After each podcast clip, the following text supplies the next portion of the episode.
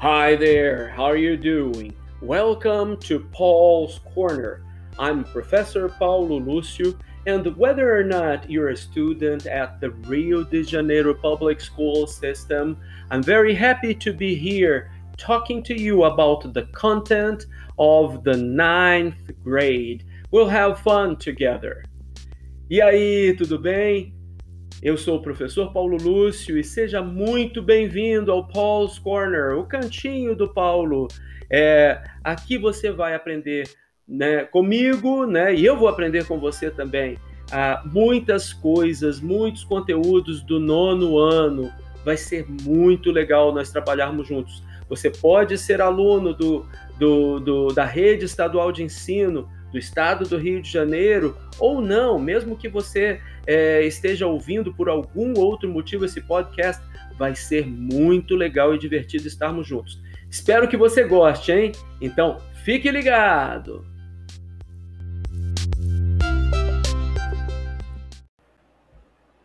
Nono ano, terceiro bimestre, episódio 2, aula 2.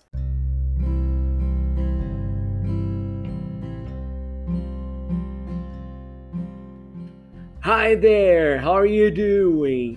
Neste terceiro bimestre do nono ano, nós estamos falando de artigos de opinião e nós vamos falar agora na aula 2 sobre as linguagens objetiva e subjetiva e sobre os verbos no presente nos artigos de opinião. Bom, como você já viu, um artigo de opinião é escrito por uma pessoa que quer mostrar o seu ponto de vista dentro de um tema polêmico ou de ordem social, política, econômica ou até cultural.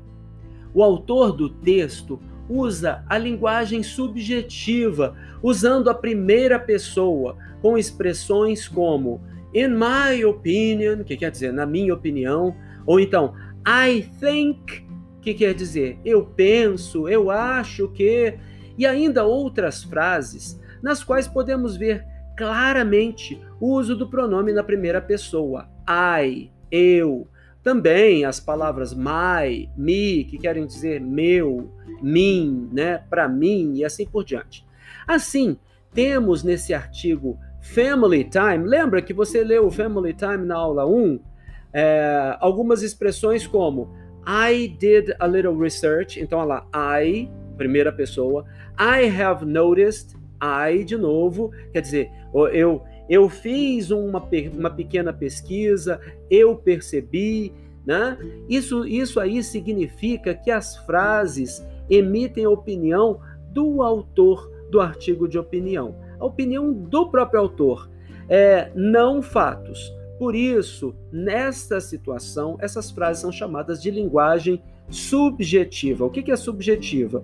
É uma coisa que, que não é objetiva, é uma coisa da pessoa, do sujeito que está escrevendo, é opinião própria, né? Não é uma coisa comum a todos, mas daquela pessoa. Contudo, algumas vezes o autor, mesmo em artigos de opinião, pode usar frases na terceira pessoa, tipo he para falar ele, she para falar ela, it para falar ele ou ela para coisas, isso, aquilo, né? Quando, quando ele opta por usar é, esses, é, esses pronomes, né? essas expressões na terceira pessoa, ele normalmente está adicionando exemplos ou fatos ao artigo.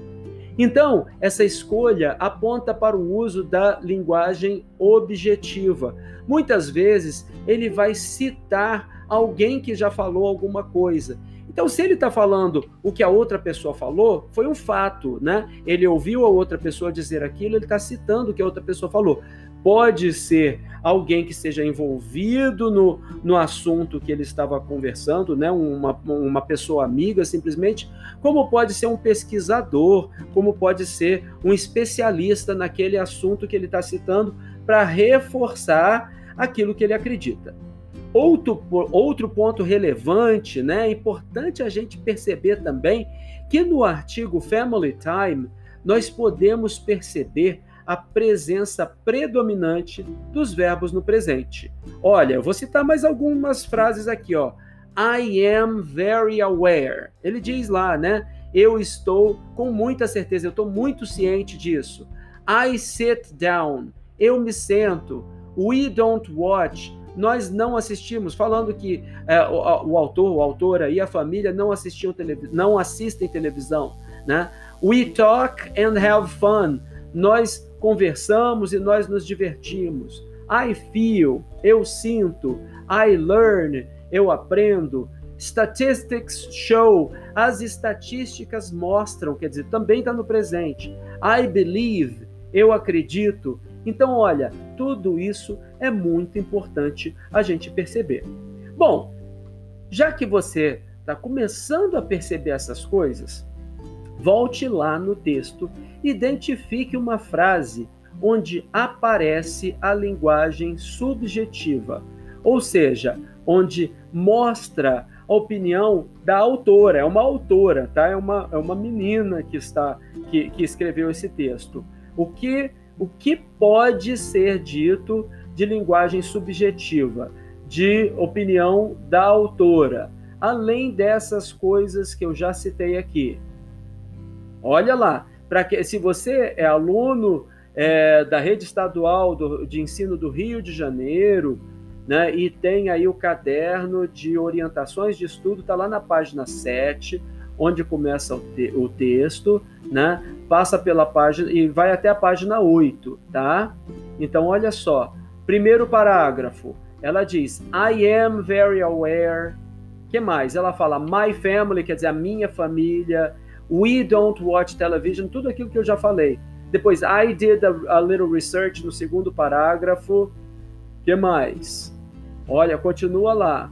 No terceiro parágrafo, I have noticed, né? Eu já percebi isso, né? I think lá no da, de, uh, depois do meio do, desse terceiro parágrafo, I think it's primarily parents' fault. Então ela está dizendo que ela pensa. I am aware. Ela está falando que ela está ciente no último parágrafo. Antes disso, I believe this idea. Eu acredito que esta ideia. Então, tudo isso é linguagem subjetiva, é a opinião dela. Agora, eu vou ler um parágrafo e você vai me dizer quais são os membros da família que você consegue entender nesse parágrafo. Preste muita atenção, preste muita atenção, eu vou ler, ver que membros da família você percebe. My family and I spend a lot of time together, including every dinner. Even when my father is away on business, my mother, sister, and I sit down at the table to eat and discuss our day. We don't watch television, we talk and have fun together. As a teenager, hanging out with my parents is not the most fun thing I do, but I feel it is necessary. I learn from them every time we talk, whether it is about my dad's job or my mother's day. Ok? Conseguiu pegar? Logo lá no comecinho, ela fala de family, mas aí quais são os membros? Ela falou father, mother e falou sister. Ela não tem brother, pelo jeito, né? Ou se tem, não mora com ela, né? Talvez seja mais velho, casado, mas eu acredito que a família dela inteira seja é, ela, né? Com father, mother e sister. Agora, na última linha, ela falou mother de novo, mas ela não falou father de novo. Ela falou dad. Dad é, significa a mesma coisa que father, só que dad é um tratamento mais carinhoso. Agora, e se ela quisesse falar mother num tratamento mais carinhoso também, como é que seria? Você sabe? Mom, exatamente. Bom, estou na página 11 e agora tem a pergunta 3 lá na página 11. A palavra parents em inglês é um falso cognato. Eu até já falei sobre isso, lembra? Ou seja, ela parece com português, mas não tem o mesmo significado. Então, as palavras que a gente chama de cognato são as palavras transparentes. É, são escritas em inglês e parecem com português, significam a mesma coisa. A palavra parents é uma, você olha, você pensa assim, ah, é um cognato, é uma palavra transparente. Olha, parentes só que não é parentes, né? Ela não tem esse significado em português.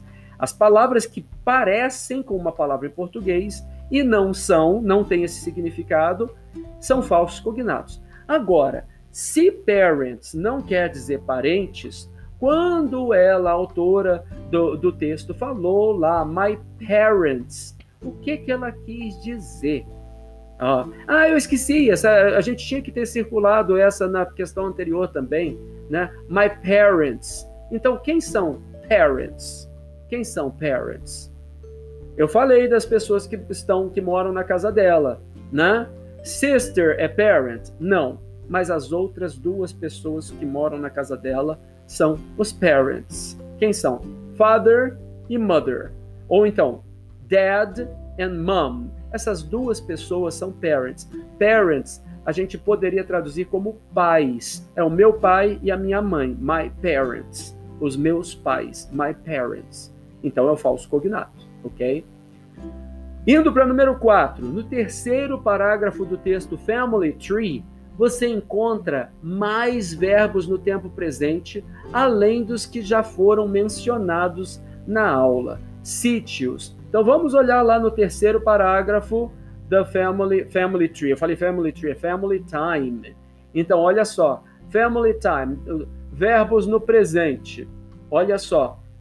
Ela diz I have noticed. Tem o have, que na verdade é o presente perfeito, né? Mas está no presente. Depois ela diz é, Parará, parará. Now, with many single, fam single parent families or homes where parents work, allow parents work. Então, o verbo work está no presente. Making time together has become harder. Has become é presente perfeito, mas é presente. There have been é presente perfeito, né? É, depois, I think, o think está no presente, presente simples. Only good things come, o verbo come está no presente simples né? Simple present. Depois, é... by spending 20 minutes with one another, I believe, believe também está no simple present. Então, ó, work, think, uh, believe e qual mais? Ah, rebobina aí, você vai saber depois, ok? E finalmente, a nossa pergunta 5 é quais são os membros da sua família. Quais são aqueles que moram na mesma casa que você, tá? Você vai, se você tem aí o caderno de orientações de estudos, está lá na página 11. Mas olha só, a gente já falou de father, mother, sister, a gente já falou de brother, a gente já falou de parents, que é a mesma coisa que father e mother, né? Agora, quem mais mora na sua casa, né? Você tem uma grandmother que mora na sua casa. O que é grandmother mesmo? Avó. Grandfather, avô. Tem uma aunt. Quem é uma aunt? É a sister da sua mother. Your mother's sister is your aunt. Quem que é? É a tia. E o uncle? Your mother's brother is your uncle. O irmão da sua mãe é o quê? É o tio, uncle, né? Tem, ah, às vezes mora a tia, mora a aunt, e tem um filho da aunt, ou a filha da aunt. Quem é o filho ou a filha da aunt? O filho ou a filha da tia é um cousin. Tem mais alguém, algum membro diferente da família que mora que mora com você, que mora na sua casa? Ah, de repente você vai falar que tem assim, ó, my dog, my cat. Tem muita gente que considera membro da família, né? My fish, né? Ah, Anota lá quais são os membros da sua família, aqueles que moram na sua casa. Olha só, foi muito legal falar com você sobre o presente e falar sobre a sua família. É muito bom estar aqui com você. Daqui a pouco a gente se vê na aula 3, ok? Bye!